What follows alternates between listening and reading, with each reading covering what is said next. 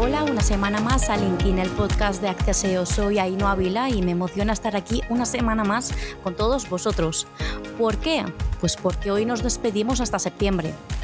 Sí, sé que es una pena, pero no os preocupéis, esto no es un adiós permanente, simplemente nos tomamos un descanso para recargar energías, disfrutar de la playita que nos gusta mucho y preparar nuevos contenidos para la próxima temporada. Y una de las primeras cosas que sí que me gustaría decir es mil millones de gracias, con mayúsculas, a cada uno de los invitados e invitadas que han pasado por LinkedIn cada semana. Vuestra participación ha sido imprescindible para que nuestro podcast exista. Personalmente ha sido un verdadero honor tener la oportunidad de conoceros y compartir con vosotros todas estas charlas. Mientras tanto, quiero desearos a todos un buen verano, que sea un tiempo de descanso, reflexión y también de diversión, que nos lo merecemos todos. Aprovechad para disfrutar del sol, pasar tiempo con vuestros seres queridos y empezar nuevas cosas. ¿Por qué no? Y para cerrar esta temporada con broche de oro, vamos a hacer un episodio especial recopilando los mejores highlights de algunos de nuestros invitados e invitadas. Es una oportunidad para revivir algunas de las historias y recordar también algunos consejos que nuestros invitados han compartido con nosotros a lo largo de estos episodios. Pero antes de empezar, me gustaría una vez más agradecer a todos el apoyo y la compañía cada semana. Ha sido un placer estar con vosotros y espero que hayáis disfrutado tanto como yo. Nos vemos en septiembre renovados y listos para continuar inspirando y conectando a personas.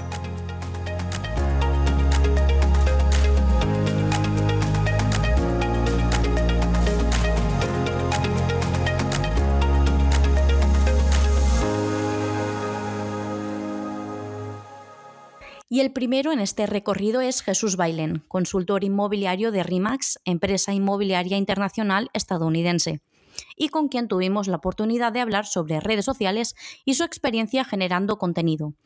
Pero una de las cosas que destacó de su intervención fue cuando habló del home staging y la importancia de crear emociones, en este caso para poder vender una vivienda, pero que se puede extrapolar a cualquier tipo de negocio que hay, diferentes fases para generar emociones. Está eh, lo más, lo más eh, primario, que es generar emociones en el anuncio de la propiedad o en mm. el anuncio de tu presentación de servicios. Y luego también el despertar emociones eh, in situ, ya sea la visita o ya sea en la presentación de servicios en, tu oficina o en la propiedad de, de la persona. entonces, considero que va por fases, ¿no? Como te digo, el, el hecho de, de transmitir eh, buenas, buenas sensaciones en, la primera, en, en, el primer contacto con esa persona es vital, eh, ya sea a través de imágenes, a través de vídeos. Y bueno, yo sobre todo aplico la técnica de home staging para cualquier tipo de propiedad. no sé si sabes lo que es el home staging. Lo he estado mirando, pero explícalo porque a lo mejor más de uno no sabe, no sabe a lo que te refieres. Es una herramienta de marketing inmobiliario que se utiliza para, digamos, para, para despertar emociones en, en, en, las personas eh, cuando, cuando cuando vas a visitar una propiedad o cuando la estás viendo en portales inmobiliarios. Se trata de despersonificarla, la propiedad, ya sea quitando objetos personales o, los elementos más comunes que pueden haber en la propiedad y luego tú añadiendo un, contenido más, más estético y sobre todo jugar con, las emociones que transmiten los colores, ¿no? Y unas plantas, unas cortinas con cierto color, etcétera, etcétera, creo que, que es vital. Y luego también el despertar emociones sabiendo con quién trabajas, qué tipo de cliente va a venir a hacer la visita, ¿no? Yo muchas veces lo que he hecho cuando, cuando me contacta cuando me contacta alguien por, por alguna propiedad en portales mm. inmobiliarios, claro, a mí me refleja el nombre, luego me, me guardo su número y, claro, por culpa de Internet sabemos mucha información de la gente, ¿no? Entonces, pues yo han habido casos que he acabado vendiendo propiedades porque eh, me metía en el perfil de Facebook de esa persona y pues la investigaba un poco. Y bueno, y sabía qué tipo de cosas le gustaban y eh, entonces el siguiente hacía una visita, claro, hace una visita acorde a lo que le gustaba. El siguiente invitado del que quiero hablar es Miguel Florido, director de la Escuela Marketing and Web, un hombre que es todo un todoterreno en el mundo del marketing digital y con quien tuve la oportunidad de hablar de un montón de cosas, como estrategias de marketing exitosas y algunos tips para empezar a poner en práctica en tu propio negocio, pero sobre todo de branding. Yo creo que la clave está en el branding. La clave de un negocio, de cualquier proyecto, está en el branding. Si la marca la das a conocer, si la marca la das a conocer al final, la marca genera confianza y la marca genera credibilidad, al final la marca convierte, ¿no? Que es esa mm. triple C de que todos hablamos y que es tan importante, ¿no? Pero eh, es muy importante. El problema es que el branding tú lo haces, pero no ves. Lo haces, lo haces, lo haces, pero no ves. Y es una estrategia muy a largo plazo. Con lo cual, tú decirle a un cliente, no, tienes que hacer una estrategia de branding, pero esto hasta dentro de unos años no va a haber resultados. Dice, no, no, no, a mí dale un botón y que empiece a vender mañana. No, ¿qué me estás contando? No? yo quiero que venda mañana, ¿no? Entonces es complicado. Pero yo he puesto muchísimo al branding. ¿Qué es el branding? Pues mira, yo hacía cursos gratuitos, branding. Hacía congresos online gratuitos, branding. Además, captaba leads, claro, creaba comunidad muy importante, ¿no? Es esa captación de leads interesado en lo que quiero yo luego vender, ¿no? Pero era branding, todo el tiempo haciendo branding. Montaba un evento, más branding. Iba yo a dar una charla a un evento, más branding. Estar está en la sopa. Y branding, y branding. Esa es la clave. Efectivamente, ¿no? Eh, a nosotros, a día de hoy, lo que más clientes nos trae es la publicidad a través de eventos presenciales y eventos online, principalmente. Luego, el boca a boca. ¿Por qué? Porque nuestros alumnos terminan y están contentos y recomiendan a algún amigo, a alguna amiga, a algún familiar. Hemos tenido alumnos que han hecho el curso o la formación, lo han hecho, por ejemplo, un chico llamado José, lo ha hecho su padre, lo ha hecho su tía, mm. lo ha hecho su prima. al final, al final toda la familia ha pasado por, por alguna formación, ¿no? Nos quedamos en la terreta para hablar de la siguiente invitada, quien es nada más ni nada menos que la CEO y fundadora de La Malferida, la Coca-Cola valenciana. Lucía Monpo es una joven que empezó con este proyecto como trabajo final de carrera y que ahora es un negocio consolidado. Después de cuatro años liderando este proyecto, conoce la importancia de encontrar un nicho y explotarlo para sacar beneficio desde el minuto uno yo sabía eh, hasta dónde puedo llegar y con quién puedo competir realmente y con quién no. Entonces yo tengo que ser conocedora del mercado, tengo que saber quién lidera la categoría y tengo que saber quiénes son los grandes, pero también tengo que saber yo de dónde parto, con qué recursos cuento, a quién me quiero enfocar, qué valor quiero añadir al cliente. Entonces no me daba miedo eso porque yo estaba aportando un valor diferente, a pesar de ser ambos la categoría de productos de cola, la palabra cola. Entonces... Eh, el miedo era más en general por el emprendimiento que, miedo a por quién era mi competencia, ¿sabes? Pero bueno, al final, pues eso es lo que te digo, te centras en, en, un nicho, conoces a tu cliente muy bien y si ves que le aportas valor y que le gusta es porque estás haciendo las cosas bien. Carlos Martínez, fundador de Enjoyers, es el siguiente invitado del que quiero hablar porque con él aprendimos la importancia de saber reinventarse para seguir creciendo, aportar valor y conocer a tu público. Y también habló, entre otras cosas, sobre lo mejor y lo peor de emprender.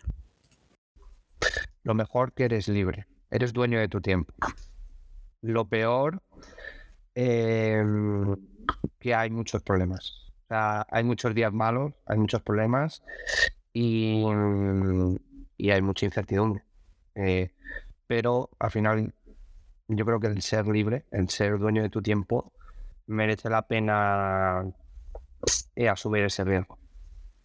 ¿Y qué haces cuando en esos momentos, o en esos, peores momentos en los que dices, necesito que alguien me diga, mm, espabila? Eh, sí que los, eso, o sea, esos momentos hay muchos a lo largo de todos estos años. Ha habido muchos. Pero también eh, cualquier trabajo, ¿eh? Al final es como todo. Sí. Eh, siempre hay momentos malos. O sea, yo lo que recomendaría es que no se tomen decisiones en caliente. Eh, que sal a, dar un paseo. O sea, cuando estés mal, cuando tal, despéjate. Sal a dar un paseo, cambia el chip, vete a tomar algo. Eh, y ahí vas a empezar a, poner las cosas con perspectiva. O sea, al final, hay que intentar, en el calentón, pues te, te sale todo es una mierda, todo es malo, tal, pero cuando todo es, cuando baja eso, ¿no? Cuando eres capaz de bajar eso, pones las cosas un poco en perspectiva y dices, vale, es un problemilla, es algo más, se soluciona, pero oye, hay otras muchas cosas buenas. Y siguiendo el recorrido de cada uno de los episodios, llegamos al de Pepe Martín, CEO y uno de los fundadores de Minimalism Brand, y que nos habló de qué es rentable y qué no, la importancia de la diferenciación, el papel de las emociones en las decisiones de compra y de comunicar para no vender. Quizá lo ideal sería comunicar para no vender, ¿no? Ese sería el punto. Creo que creando contenido lo que tienes que hacer es comunicar para informar o para entretener. Eh, comunicar para vender solo es extremadamente dificilísimo, yo diría. Ahora, o sea, ahora mismo. Creo que hace años se podía jugar un poco, pero ahora eh, la gente entra en redes sociales, escucha un podcast, se ve un vídeo para entretenerse o para informarse. ¿no? no hmm. Para que te vendan de frío es muy complicado. A la gente le gusta también lo que observo últimamente es eso de que cuando te intentan vender algo, de primeras, porque eh, has hecho un primer contacto o lo que sea, es como. El primer rechazo es como. Ay, ya me estás cansando, ya me estás saturando demasiado. Totalmente. Y al final eh, terminando comprando. Pero volvemos a la parte de empatizar, ¿no? Si en el podcast creas valor, la gente sabe que vendemos ropa, que vendemos camisetas, que vendemos calzoncillos y mochilas, pues si tú consumes ese podcast y te gusta, hmm. mentalmente el día que quieras un calzoncillo dirás, hostia, el podcast de Minimalism, que le escucho todas las semanas, voy a comprarme un calzoncillo. Y quizá le des la oportunidad. Si yo hiciera un podcast de véndeme, o sea, cómprame calzoncillos exclusivamente, pues sería un problema. David Hart, CEO y uno de los fundadores de Saigo Cosmetics, junto a su socio, ha apostado por la cosmética natural. De él pudimos extraer muchos buenos consejos. El primero, cómo crear una marca sostenible y aportar algo nuevo a la industria cosmética. Y también la importancia de validar los artículos mediante el Product Market Fit. La clave para vender online a ver, no, tengo ninguna receta mágica en el sentido de que creo que em, depende mucho de la industria, depende del negocio, depende del presupuesto, depende de muchas cosas. No me gusta ser ambiguo ¿no? con estas cosas, ¿no? porque al final lo que quiero es aportar valor. Em, pero bueno, entonces me, me, voy a mojar y voy a intentar generalizar todo lo que se pueda.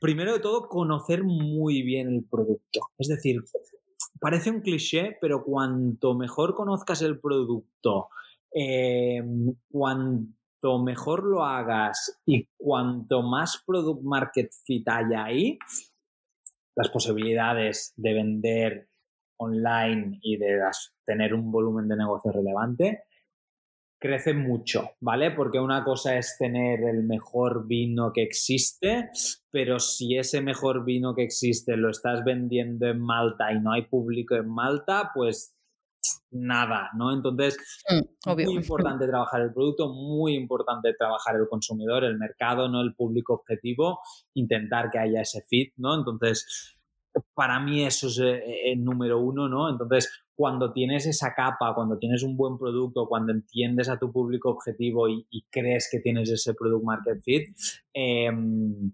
necesitas tener las herramientas y estrategias de, marketing para llegar a la gente. O sea, puedes tener el mejor producto del mundo, repito, pero si no eres capaz de captar nuevos usuarios, si no eres capaz de retener a los que ya tienes, si no puedes hacer campañas de Facebook Ads a un coste eficiente,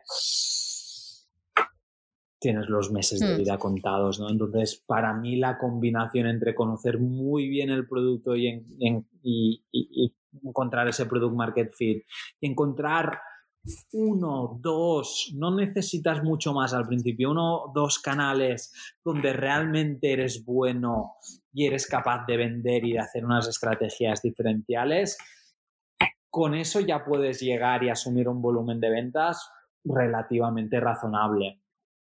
Ángela Gómez es una enamorada de la moda sostenible y del emprendimiento que decidió junto a su pareja dar un cambio a su vida creando Cloche Brand. Con ella hablamos sobre lo que hay detrás de una tienda de ropa sostenible, formas de financiación, formas de producción, estrategias que han funcionado y otras que no, y de cómo dar el salto de un negocio online a uno físico. Pues mira, hubo un poco dos motivaciones. Una que nosotros eh, vimos el potencial de nuestra comunidad cada vez que, hacíamos markets, que la gente pues eh, recorría hora, hora y media para conocernos, eh, para ver las prendas. cada vez que íbamos a Madrid y a Barcelona también estuvimos en Galicia.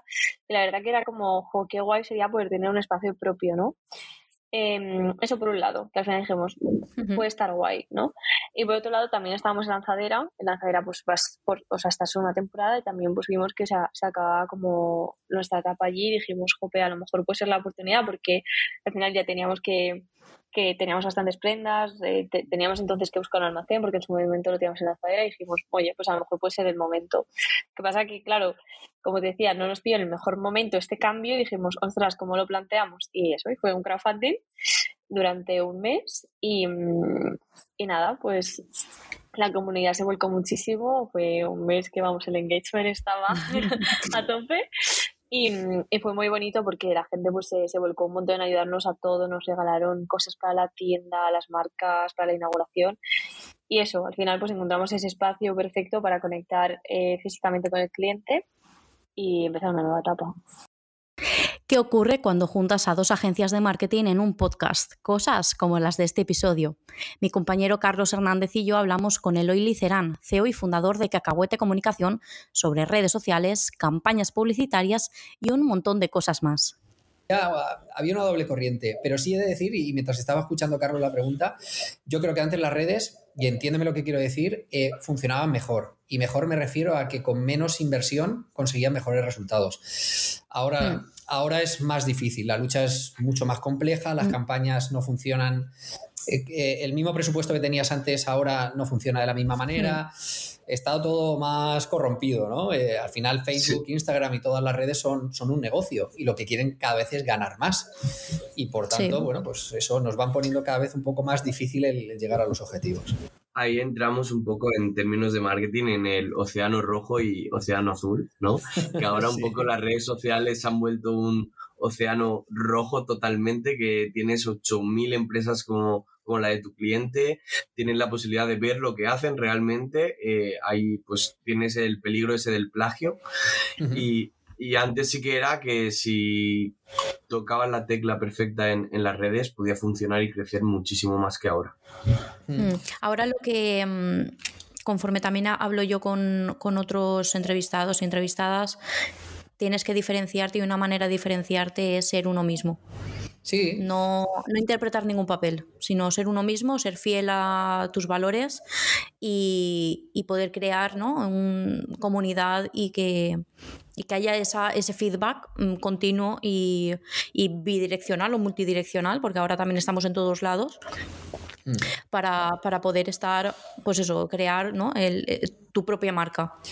Bueno, por lo que dices, y estoy de acuerdo, eh, Ainhoa, es eh, naturalidad. Lo que se pide es un poco la, la naturalidad, ¿no? yo lo, lo resumiría mm. así. Se valora muy mucho pero claro, nosotros al final tenemos que ir eh, moviéndonos al lado de la, de la, sociedad. O sea, al público que nos dirigimos en redes sociales a día de hoy no es el público que nos dirigimos en redes sociales hace cinco años o seis años o siete años. No tiene nada que ver, ¿no? El, el público ahora tiene muy claro lo que quiere de una marca, eh, cómo, cómo, va a comprar, cómo lo, y lo que espera también. Exacto. ¿Qué experiencia espera, ¿no? Sobre todo, ya llevamos mm. algunos años eh, vendiendo el tema de la experiencia más que de un producto, pero es así y, la facilidad que tienen estas nuevas generaciones de, dejar de seguirte o de, convertirte en una marca a la que le gustas, a la que le odias de un día a otro porque ha habido una crisis en cualquier cosa de la empresa relacionada con medio ambiente o con algún comentario fuera de lugar o con algún directivo que ha hecho algo. Eh, vamos,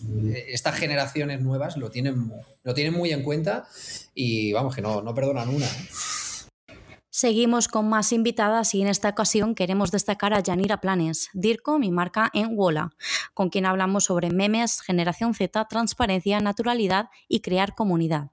Es que para mí es como que ya no, o sea, como que no entiendo hacer contenido que no sea así, ¿sabes? Como que me, me chocaría mucho que ahora de repente nos pudiéramos hablar, pues, pues, obviamente de la misma manera que tú no te pondrías a hablarle a alguien, o sea, en lenguaje jurídico, si, si, si has estudiado derecho, a no ser que sea pues otro juez, otro abogado a quien te estás dirigiendo. Eh, no, no, tiene sentido para mí hablar en otro o sea, en un lenguaje muy serio cuando la audiencia a la que te estás dirigiendo, por ejemplo, es o más coloquial o si es tu audiencia online incluso, eh, puede ser gente que sea igualmente adulta y tal, pero como que también está, o sea, cuando estás online estás reproduciendo un poco lo que es la oralidad, ¿no? Y, y, como que si nos encorsetamos tanto queda tan poco auténtico que, que es como es raro realmente hacerlo. O sea, no.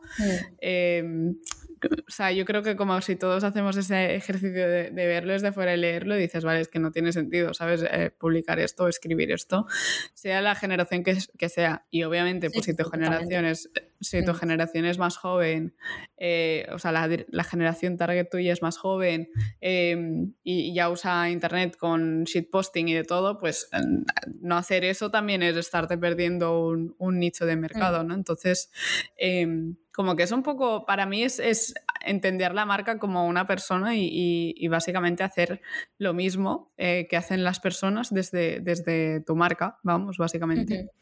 Después del parón de Pascua tuvimos como invitado a Nacho Drift, un conductor de precisión y acción en series de televisión y cine. Incluso ha trabajado para producciones de Netflix. Con él tuvimos la oportunidad de hablar sobre la importancia de ser natural, crear comunidad, las ganancias de las redes sociales al hacer colaboraciones, frustraciones, entre otras muchas cosas. Y, claro, 38.000 en Instagram, 74.000 en YouTube, 78.000 en TikTok. Sí. Eh, ¿cómo, has logrado eh, construir tu audiencia? Bueno, yo creo que mm, eh, si hubiese trabajado o logrado bien, ya en YouTube hubiese pasado hace tres años por lo menos los 100.000. Yo soy una persona que como hablaba antes, soy muy aleatorio. Entonces voy por temporadas y por tiempo. Al tener muchos coches se puede crear mucho contenido. Pero si solo creas contenido con los coches, te olvidas, digamos, que de lo demás. Entonces, eh, bueno, hay que, hay que dedicarle un, poquito de tiempo a, a todo. Entonces, al fin y al cabo, eh, yo creo que, por ejemplo, TikTok, que ha subido ahora mismo los seguidores de TikTok, ha rebasado todos los límites que tenía de otras redes sociales, tanto de YouTube, de, Instagram, que está ahí un poquito estancado. Últimamente Instagram no, me termina de gustar cómo viraliza o cómo visualiza a la gente en, su red. Eh, es como un poco ser fresco, ¿no? Eh, TikTok ahora mismo con esos 68.000 eh, seguidores, pues es eh, haciendo cosas diferentes completamente a lo que se hace en YouTube. Y en YouTube yo sé que si subiese al menos dos, tres vídeos mensuales, ya te digo que hubiese pasado bastante el, ese rango de los 100.000, ¿no? Que es como el, el, trofeito que te da YouTube cuando pasas mm. esos 100.000. Eso es uno de mis objetivos este año, volver un poco a, meterle caña a YouTube. Pero el secreto de, de, haber llegado a esos seguidores, sean muchos o sean pocos, yo siempre digo que soy un aficionado más al motor y si tengo 200.000 será igual que si tengo 1.000 solamente. Entonces no, no lo veo, el número no lo contabilizo, es como la edad, es, es, solo un número. Yo a mí, lo que me, a mí lo que me gusta es que la gente que lo vea, sea quien sea o, sean cuantos sean, eh, estén, estén felices de verlo, ¿sabes? Eh, que, no, que no se cree ningún mal ambiente. Entonces yo creo que ese ha sido el, el único secreto, ser natural, ser una persona que, que suba lo que suba, va a estar contento con lo que ha subido. Los inicios son inciertos para todos, incluso si ya tienes un nombre conocido o ya has probado tu valía con otro proyecto que ha funcionado muy bien. David San Martín, cofundador de Nothing y quien también trabajó durante siete años en OnePlus, es un ejemplo de ello. Con él hablamos sobre tecnología, lo complicado que es saber qué producto vender, el diseño como factor determinante para innovar, cómo y dónde invertir el dinero cuando éste es escaso y la importancia de la experiencia de usuario para nosotros era importante y creo que también fue una de las lecciones que aprendimos eh, pues muchos de los cofundadores en la empresa anterior, que era OnePlus, que era, bueno, pues, eh, la parte tecnológica la sabemos hacer muy bien, pero tiene cierta... Eh, tiene cierto volumen de gente y es difícil luego romper eh, de esos esquemas que te sitúan como una empresa puramente tecnológica y queríamos ir un poco más allá. Es decir, las, la problemática que veíamos dentro de la industria de la tecnología era que se había convertido en una cosa muy aburrida. Que era todo, pues yo tengo más megapíxeles que tú, o yo tengo una pantalla más grande que tú, o más refresco, o más eh, vatios de carga. Y al final del día, pues eh, eso importa hasta cierto punto. Esto hace el trabajo de la gente de marketing o de ventas pues un poco más fácil porque puedes convencer a alguien, pues oye, tengo una cámara más, eh, es mejor, tienes que comprarlo a mismo precio. Pero eh, al final del día lo que importa es la experiencia del usuario y lo que creíamos era, bueno, pues que el diseño era una de las cosas donde nos estaba innovando suficiente porque la, la industria de la electrónica de consumo, digamos que se ha estancado, las empresas grandes como Samsung o Apple pues son muy continuistas. Mm. Y bueno, pues en este sentido pensamos en que nosotros podemos hacerlo un poco diferente eh, y es uno de los motivos por los cuales nace Nothing, es decir, el, ver esta problemática dentro de la industria y, siendo fieles a esto, pues tenía sentido abrir una, una tienda en Soho, que es un poco más la zona fashion dentro de Londres, en vez de hacerlo en la parte más, pues eso, techie o la parte un poco más turística. La siguiente invitada que tuvimos en LinkedIn fue Carla Ortuño, CEO de la agencia Two of Us, con quien hablamos de su trayectoria como emprendedora, los desafíos que ha enfrentado en el camino y descubrir cómo empezó todo. Además, hablamos de marketing below the line, su historia de amor con la tía Juana, la importancia de la voz de los pequeños clientes, el poder de las redes sociales y la publicidad, la no comunicación también es un tipo de comunicación y ser fiel a uno mismo. A mí me parece eh, que es muy necesario dar voz a los pequeños clientes porque se da por hecho que los grandes clientes, imagínate un McDonald's, un Burger, una super empresa, tiene establecido un presupuesto de marketing muy grande para llegar de manera masiva a su audiencia. Hmm. Pero hasta la época COVID no se ha dado tanta importancia a las redes sociales desde el mundo de la empresa. Y mm, creo que es muy valioso y sobre todo son las pequeñas empresas las que necesitan estar en redes sociales porque al final es la manera de llegar al público final, porque yo cuando voy a un restaurante, yo es porque lo he visto en el story de una amiga o porque lo he encontrado en Instagram o en un reel o en un TikTok o lo que sea, ¿no? Hmm. Entonces, creo que es súper importante que, que, las empresas eh, tengan voz a través de esta vía. Y además es que las redes sociales tienen un poder que es que tú puedes llegar a muchísima gente, a una audiencia espectacular, pues viralizando un vídeo o metiendo, aunque sean 5 euros en Facebook Ads. Es que puedes llegar a tanta gente que, mm. que, es muy brutal. A mí me encanta ese poder de las redes mm. sociales.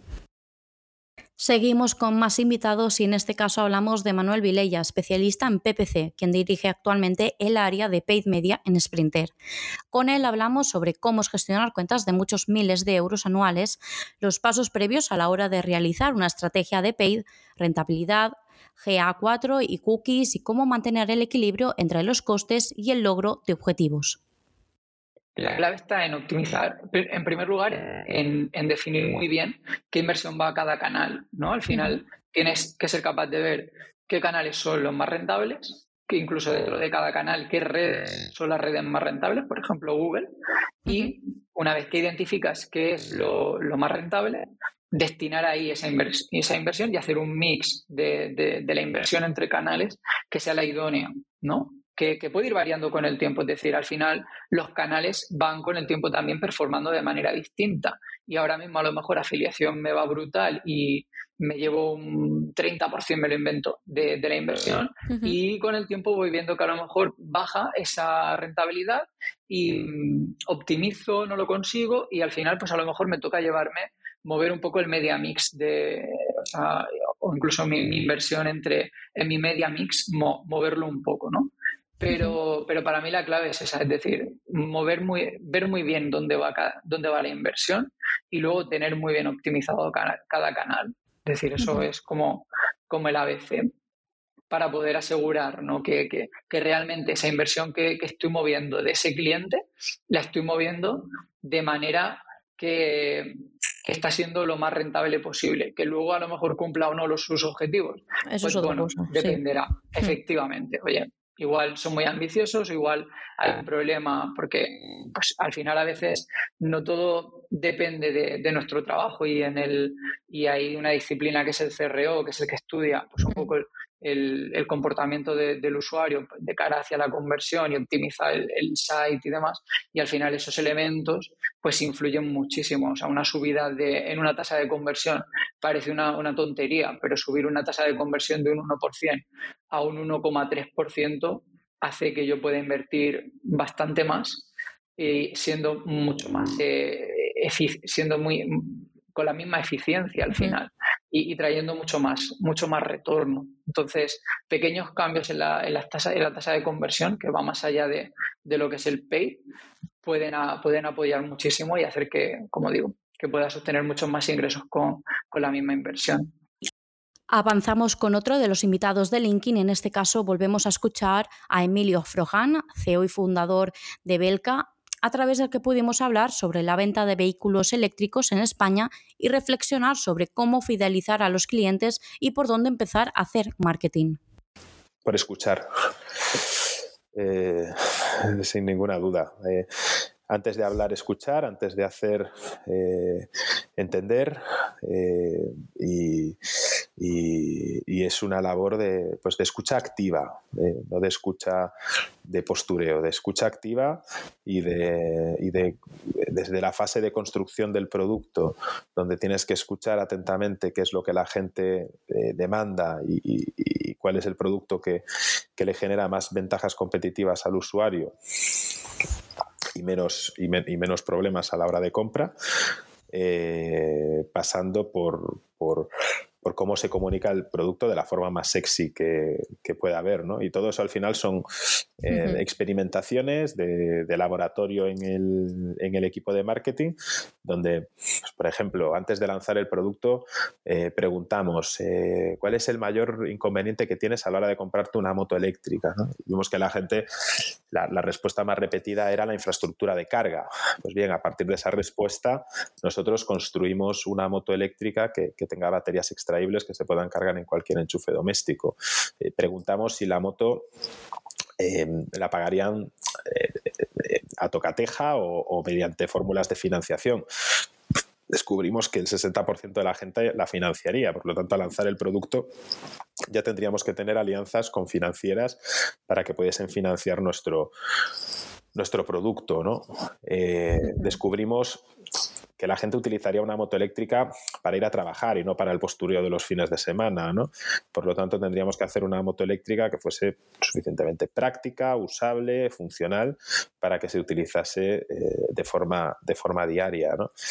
Eh, descubrimos también que, a la gente le daba exactamente igual tener una moto conectada, digo, para el canal particular. Es decir, solamente un 1% de la gente respondió que el elemento diferencial de una moto era su sistema de conectividad. Eh, por lo tanto, eh, hicimos que, que, el sistema de conectividad fuese algo opcional para el, para el cliente. Y efectivamente, hoy en día eh, solamente el, el 3% de nuestros clientes nos piden que incorporemos el sistema de conectividad al, al, vehículo. ¿Qué importancia tiene la experiencia de usuario en los negocios hoy en día? Para nosotros es clave para ofrecer un mejor servicio. Y precisamente sobre esto hablamos con Álvaro Aviles, Head of Experience en GrowPro. Pensar que de los mayores miedos que tiene la gente, porque hay miedos de, reales de, de, viajar o de emigrar a otro país, es, son tres prácticamente. Es llego, no tengo amigos, no tengo familia y no tengo idioma, ¿vale? No sé a quién si me pasa algo le voy a pedir ayuda. No tengo casa y no tengo trabajo. O sea, esas tres cosas son los principales miedos que tenemos y nosotros le intentamos dar esa solución desde el día uno. O sea, eh, como está estructurada el departamento de experiencia, que es lo que, lo que más entiendo yo y es lo que hemos ido creando a lo largo de los años. La experiencia empieza previa al viaje, hacemos una llamada de bienvenida con la online, con la persona que les va a recibir en destino. Eso genera confianza, o sea, estoy viendo por una pantalla a la persona que voy a, me va a dar un abrazo cuando llegue a Sydney, a Vancouver, a Dublín, a Malta, y eso ya les relaja, ¿no? Y digo, hostia, no vale, no voy a estar solo. Es que encima en la llamada igual hay 100 personas como él que van a esa misma ciudad durante, durante, durante los próximos meses. Dicen, vale, no estoy solo, encima tengo a 100 personas más que están en mi misma situación que yo. Entonces ese miedo ya lo, lo reducimos un poquito. Luego, cuando llegan a destino, esa sesión de bienvenida, eh, hostia, pues ya es en persona, es la primera vez que tocan a la marca, a la marca GrowPro y pues les damos un abrazo, cafés para que estén espabilados porque sacamos todo papeleo de burocracia que es necesario, cuenta del banco, número de la seguridad social para trabajar, todo eso, les, les ponemos al día de, de, todo y luego ya es esa parte de alojamiento, trabajo, les explicamos dónde buscar alojamiento, qué precios suelen ser, que tienen que preguntar, o sea, como el paso a paso para que inicien su aventura en, en, en su nuevo país, ¿no? Porque al fin y al cabo van a, estar, van a estar seis meses. No somos papá y mamá, somos el mejor amigo que te recibe, Mm. porque papá y mamá ya tienen una, eh, pero mejor amigo, pues sí, ahí sí que les podemos ayudar en ese sentido. Algunos se confunden y puede ser que seamos papá y mamá en algunas ocasiones, pero no es lo que buscamos. Preferimos ser mejores amigos que te voy a ayudar, te voy a dar las herramientas para Ujú. para que tú te desarrolles y pelees tus guerras. Nosotros estamos aquí de atrás por si te pasa algo, levantarte y ayudarte. El siguiente invitado que tuvimos en LinkedIn fue Champa Alberca, CEO y cofundador de Santa Fixi, el e-commerce especialista en ciclismo urbano. Y con él tuvimos la oportunidad de hacer un repaso de toda la trayectoria de la tienda online, estrategias de marketing que siguen, facturación, planes de futuro y cómo han internacionalizado la marca. Esto no sé, si sabemos hacerlo muy bien. Eh, probablemente eh, con alguien experto en el equipo que todavía no hemos encontrado y no tenemos, ¿vale? Quiero decir, eh, lanzamos marca propia que por ser una bicicleta, pues eh, ojalá hubiéramos pensado en otro producto porque es bastante complicado, ¿vale? Para que sepáis, cada bici tiene más de 50 componentes, entonces eh, gestionar el stock y la disponibilidad y las importaciones y los envíos de todos estos componentes para tener tu bicicleta, producto final que el cliente ve montada, es un dolor de cabeza bastante heavy, ¿vale? Entonces, cuando tienes todo este marrón solucionado, eh, bueno, nosotros vendemos en un principio al cliente final, ¿no? Eh, al cliente final que me da igual que esté en Múnich, que esté en Sevilla o que esté en Utrecht, ¿vale? Me da lo mismo.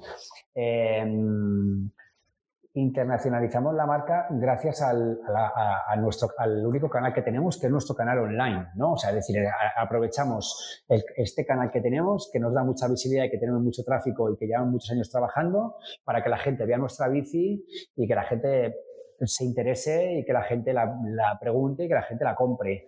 Em, a partir de aquí lo que hacemos es hacer algún vídeo hace, hace tiempo cuando lanzamos la marca eh, para, para- para elevar un poco eh, a nivel percepción la bici, ¿no? Para decir, hostia, qué bici más guay, yo quiero estar aquí encima de la bici, ¿no? Un- un- un- sesiones de fotos un poco molonas para decir, jo, que, ¿no? O sea, y ya está, ¿no? O sea, no hemos hecho más, ¿vale? no, no hemos, no hemos tenido un plan estructurado de, oye, vamos a hacer esto, vamos a hacer esto, vamos a hacer esto. Tenemos que contactar con estas tiendas de París, con esta tienda de, de- de, no sé, de Düsseldorf y con esta de no sé dónde para que tenga ahí nuestra bici. Esto no, no hay nadie en el equipo que haya hecho esto, ¿vale? Hemos ido, hemos ido haciéndolo un poco... eh, Sobre la pues, marcha. Sí, sobre la marcha, ¿vale? Pues te digo que eh, probablemente lo podíamos haber hecho, no, seguramente mucho mejor que lo que lo hemos hecho porque no ha habido ningún plan orquestado detrás de esto, ¿vale? Estamos llegando casi al final de este recorrido por nuestros invitados y en esta ocasión queremos hablar de Jorge González, Head of Iberia y Latam de PrestaShop, con quien tuvimos la oportunidad de hablar de las tendencias más recientes en e-commerce, la creciente importancia del pago reemplazado en las tiendas online y la relevancia del marketing automatizado en la era digital, entre otras muchas más cosas. estáis en, en marketing automation ya personalizando, segmentando, bla, bla, bla, bla, bla, con flujos, 2%. Con lo cual hay un mundo ahí de crecimiento que es importante. Yo creo que han surgido herramientas que nos están ayudando a, que esa transición sea rápida, pero yo creo que ahí, ahí hay unas oportunidades, sobre todo en fidelización de crecimiento y tal, absolutamente enormes, ¿no? Con lo cual yo ese mundo lo, lo vería súper importante. De momento, ahora que sea realizable y que sea algo que digas, no, es que yo en, en un mes puedo, puedo, puedo empezar a trabajar esa parte de marketing automation. Yo en la parte de marketing automation, además lo repito mucho en las las charlas y, a- y- y siempre que puedo porque están muy bien las herramientas y hay herramientas muy válidas, pero al final eh, los setup iniciales no son fáciles, ¿vale? O sea, el, organizarlo inicialmente nos lo ponen como es muy sencillo y qué tal y con cual. Yo creo que es, es- son, son si lo queremos hacer bien, ¿vale? Desde el principio y además herramientas tienes que dimensionarlas muy bien desde el principio.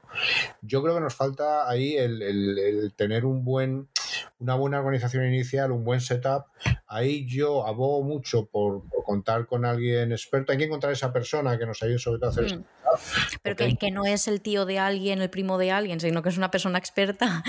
que Claro, Sí. va mucho más allá. O sea, esto, yo tengo la misma sensación, fíjate, que tenía cuando el e-commerce al principio, que era, no, mi primo o el digital. No, es que mi Sí, primo. sí. Por bla, bla, eso, desde aquí abogamos mucho a que, a que confíen en profesionales. Total, total. Pero esta parte es fundamental porque es lo mismo que teníamos hace X años. Hmm. Bueno, con redes sociales y con contenido, y mi primo el de la moto y tal, y me ha montado una tienda, bueno, tremendo.